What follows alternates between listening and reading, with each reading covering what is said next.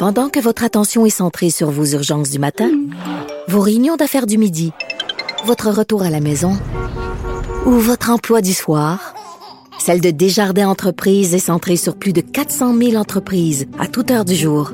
Grâce à notre connaissance des secteurs d'activité et à notre accompagnement spécialisé, nous aidons les entrepreneurs à relever chaque défi pour qu'ils puissent rester centrés sur ce qui compte, le développement de leur entreprise.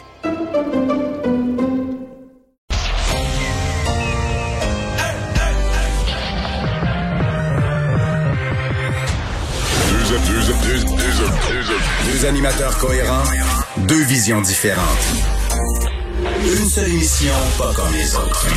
Mario Dumont et Vincent Dessureau. Cube Radio. Bonjour tout le monde, bonjour, bonjour, bienvenue à l'émission. Pas déjà vendredi, ben oui, la semaine euh, est finie, euh, peut-être pour certains d'entre vous complètement finie, euh, pour d'autres en train de se compléter. Puis on va vous accompagner dans ces dernières minutes avant le week-end. Vincent, bonjour. Salut Mario. Et on attendait toute une série de décisions du gouvernement sur la reprise des sports. Puis là, il y a eu un petit bonus pour les gens dont le sport, c'est d'aller d'aller au spa. Oui, c'est correct qu'ils peuvent le dire. J'ai fait beaucoup de spa, de, de spa, de spa sport de spa de spa? Alors vous pourrez faire les deux parce que les spas et piscines de intérieur d'hôtel pourront ouvrir à partir du 15 mars en zone orange et du 26 mars en zone rouge. 26 mars qui est la date clé aujourd'hui de toutes les annonces de la ministre des, des Sports. Tout à fait. Où il y aura effectivement à partir du 26 là plus de perce plus de, de, possibilités. Je sais pas si toi les spas, j'ai l'impression que tu vas pas au spa. Euh, je suis pas fort là-dessus. Parce que pas un gros Monsieur Dumont en bain, Monsieur Dumont en maillot. moi, je, j'éviterais ça, mais il y en a qui adorent le spa, que ça leur fait du bien avec les, les tensions des dernières semaines. Je suis pas un gros client des spas. À la limite que je suis déjà allé d'un bain, mais me faire taponner, ça c'est c'est comme ça c'est huit coches là au-dessus de mes capacités puis de ma patience. Bon, C'est correct. Pour ceux qui veulent, ça va repartir. On va aller rejoindre Paul Larocque. 15h30, ça va joindre Mario en direct dans son studio à Cube Radio. Euh, salut Mario, salutations euh, à, tes auditeurs. Euh, Mario, bon, écoute, il y a quelques bonnes nouvelles aujourd'hui, mais je, sais que tu aimes beaucoup les chiffres et, l'économie, puis ça vaut la peine d'en parler parce que les, les chiffres sur l'emploi ont été rendus publics aujourd'hui. Mario, écoute, te souviens-tu d'avoir vu ça, toi, un écart aussi considérable en faveur du Québec? Au niveau du taux de chômage. Là. Le taux de chômage est pratiquement deux points plus bas au Québec maintenant euh, qu'ailleurs au Canada. Il s'est créé deux fois plus d'emplois à peu près euh, au Québec que dans le reste euh, du pays.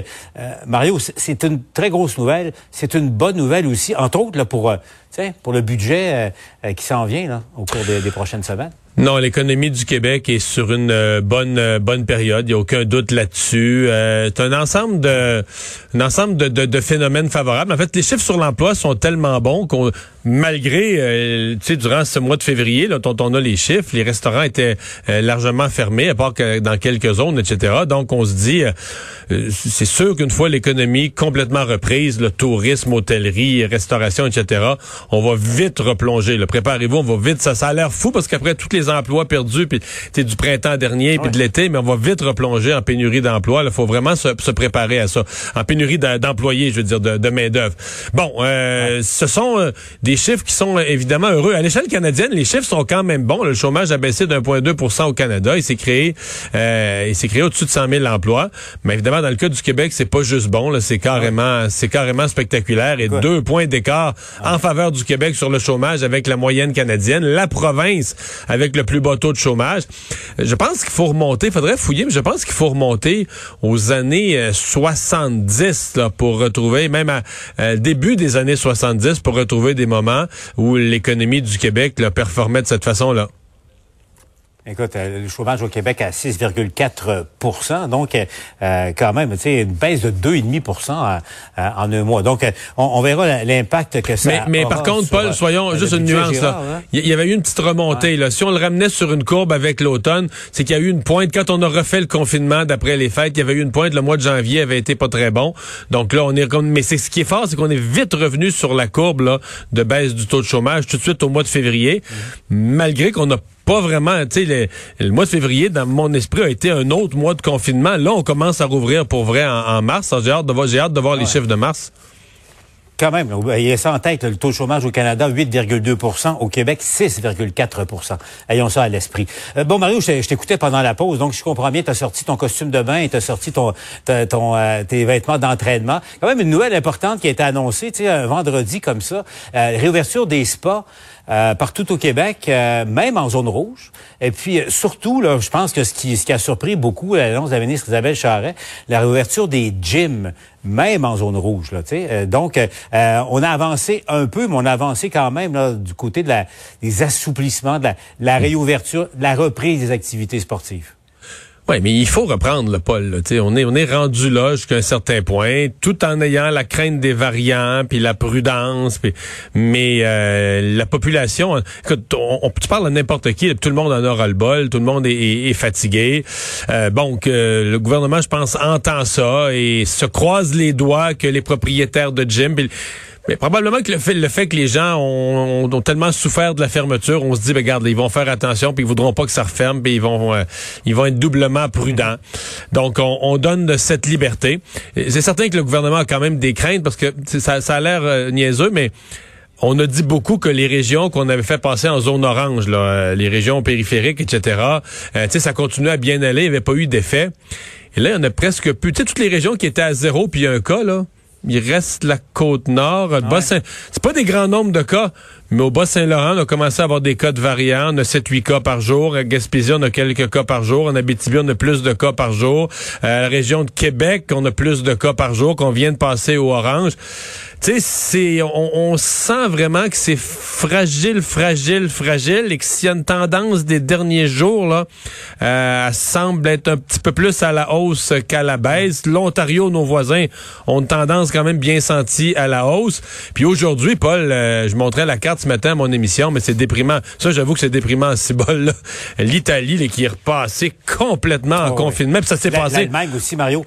Mario, l'Allemagne, il y a d'autres pays. On ferme tout, là, les écoles, les, ah. euh, quasiment, quasiment comme ce qu'on a vécu, nous, il y a un an, là, les écoles, les restaurants, les bars, etc. Imagine les Italiens euh, qui sont là-dedans, qui sont pris là-dedans depuis plus d'un an et qui se refont, à partir de lundi prochain, refermer absolument tout dans la plupart des secteurs qui repassent en zone rouge.